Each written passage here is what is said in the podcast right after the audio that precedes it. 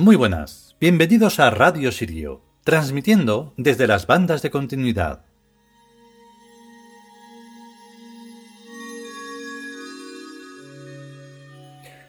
Nota previa a este capítulo. Eh, católicos, cristianos y monoteístas en general, no escuchéis el capítulo, porque mm, hoy me da tiempo a advertirlo, otras veces me da un poco igual, pero bueno, hoy lo advierto, ¿vale? Así que si lo escucháis es por vuestra responsabilidad, aunque hace falta tener un par para seguir siendo eso. Pero bueno, yo lo advierto, porque claro, es que mmm, Quan Yin tiene ese aspecto ambiguo, con eso de la misericordia, que da un poquito de cosa. Entonces, pues hay que tratar las cosas como es debido. Y mmm, esta diosa, pues, da para mm, poner muchas excusas. Y eso no es válido. Menos mal que luego, al final del capítulo, se arregla perfectamente. Nosotros la, mm, digamos, que la acogimos en, nuestro panteón porque mmm, se le puede dar el, el toque que necesita. O sea, el toque de deidad verdadera. Desde, desde el K. Desde lo tebano. Porque desde ese, ese mm, exteriorismo de los dioses no es serio. Entonces, pues la modificamos y asunto arreglado. Vamos con el capítulo.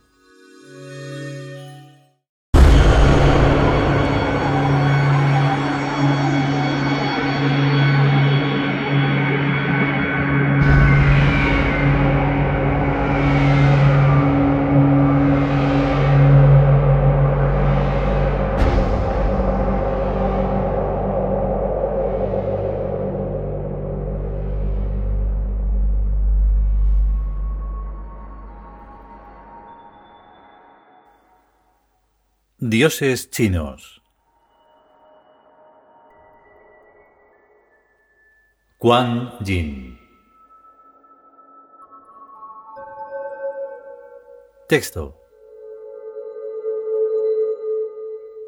Quan Yin es la diosa budista más extendida por todo el astro, tal vez por una gloriosa función que tiene asumida, la compasión. Ella es la diosa que se compadece de toda desgracia, tristeza, mal, y hay tanto en el mundo que la imagen de la diosa se extiende y multiplica sin cesar. Y también por tener una larga tradición de milagros en China, India y ahora en extensión por todo el mundo. Se le suele representar con un pequeño jarrón y un collar, ambos de jade, la piedra de la vida. Texto chino. Quan Yin o Wan Yin, la que oye el llanto del mundo, es la más respetada de las deidades del mundo chino. Fruto del sincretismo de Avalokitevara con la inmortal Zi Han Zenre de la tradición taoísta, la cualidad más destacada de Quan Yin es su misericordia. El primer monje budista que se refirió en femenino a Quan Yin fue Kumarajiva, al traducir al chino el Sutra del Loto en el 406 después de C. En su traducción, siete de las 33 apariciones del Bodhisattva son de género femenino. Con la introducción del budismo tántrico o Vajrayana en China durante la dinastía Tang del siglo VIII, fue creciendo en popularidad la representación de Avalokitevara como una hermosa diosa vestida de blanco. Quan Yin ha hecho voto de no entrar en los reinos celestiales hasta que todos los seres vivientes hayan completado su proceso de iluminación y se liberen del ciclo de nacimiento, muerte y reencarnación, samsara. Sus devotos creen que rescatará a quienes acudan a ella en momentos de dificultad, sobre todo ante los peligros producidos por el agua, el fuego o las armas. La Bodhisattva comprende los sentimientos de temor y responde a las peticiones de ayuda con su compasión. Como Madre Misericordiosa, oye las peticiones de quienes desean tener hijos. La técnica de curación energética llamada sanación magnificada es atribuida a la inspiración de Quan Yin. Recientemente se ha popularizado mucho la oración conocida como las 108 glorias de Quan Yin, revelada por Devadip, iniciador del movimiento devocional de la Gran Compasión, Mahakaruna Marga. Se considera que rezar, meditar o cantar las 108 glorias de Kuan Yin con devoción produce maravillosos resultados. Kuan Yin tiene distintos nombres por los distintos países en la que se le venera. La figura de Kuan Yin mantiene gran semejanza con otras madres protectoras como la Virgen María en el cristianismo, Isis en el antiguo Egipto, Tara en el budismo tibetano y Sakti, Parvati, Satya o Radha en el hinduismo. En Oriente son numerosos los templos y estatuas dedicados a esta bodhisattva.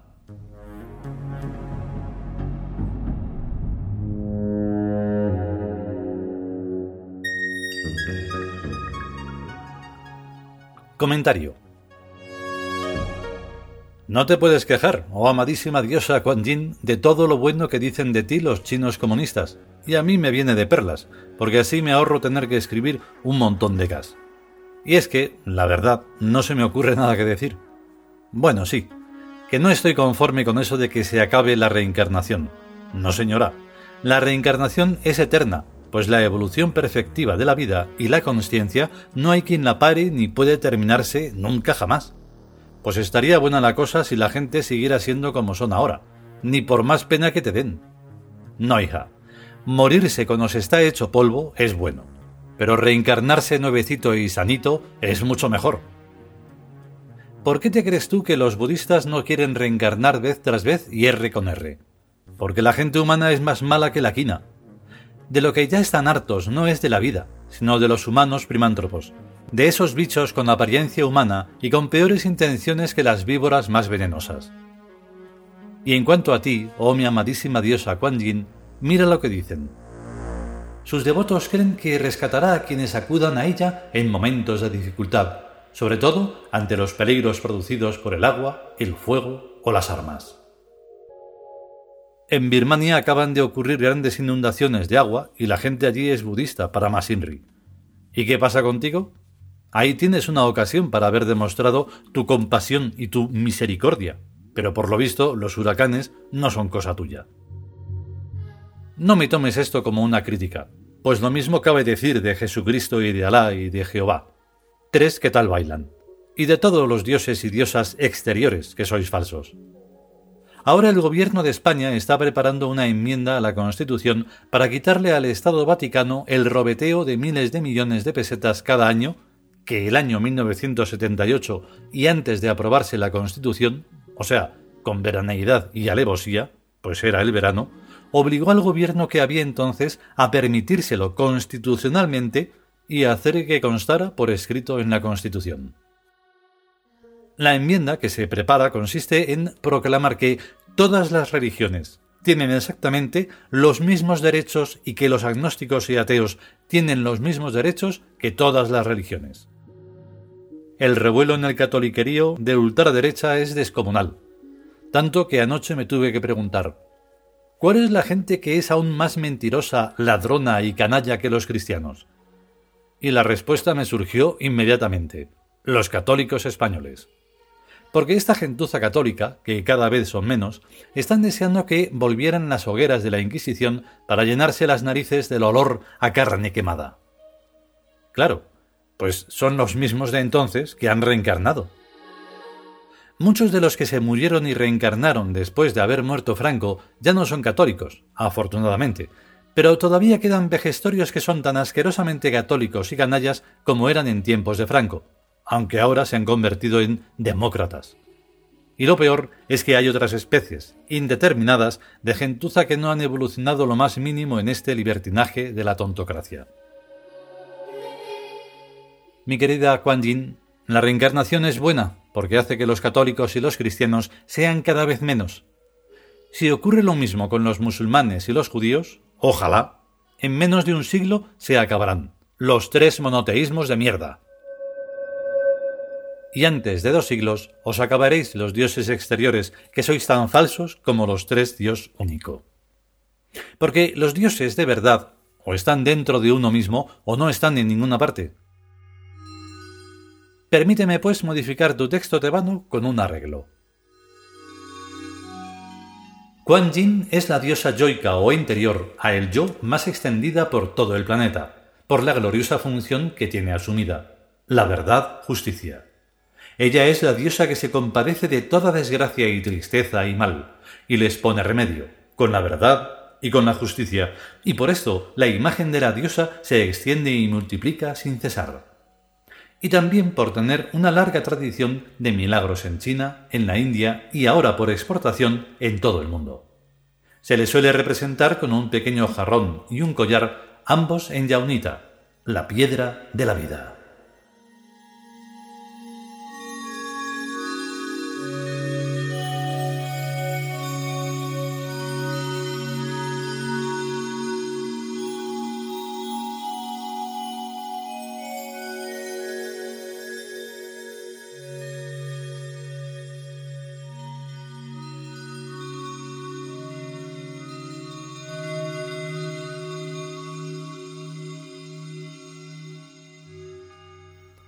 Y hasta aquí el capítulo dedicado a Quan Yin de los dioses chinos.